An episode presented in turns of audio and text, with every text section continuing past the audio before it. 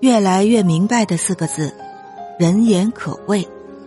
但是，更要明白的四个字：人言何所谓？所谓的人生，就是心再疼也要爬起来，面带微笑的走，不求做得最好，但求做得更好。人生的秘诀，寻找一种合适自己的速度，莫因急进而不堪重负，莫因迟缓而去耗空了你的生命。怕什么路途遥远？走一步有一步的风景，进一步有一步的欢喜，幸福在路上。在许多的犹豫中，你做对了一件事情，那就勇敢的上路。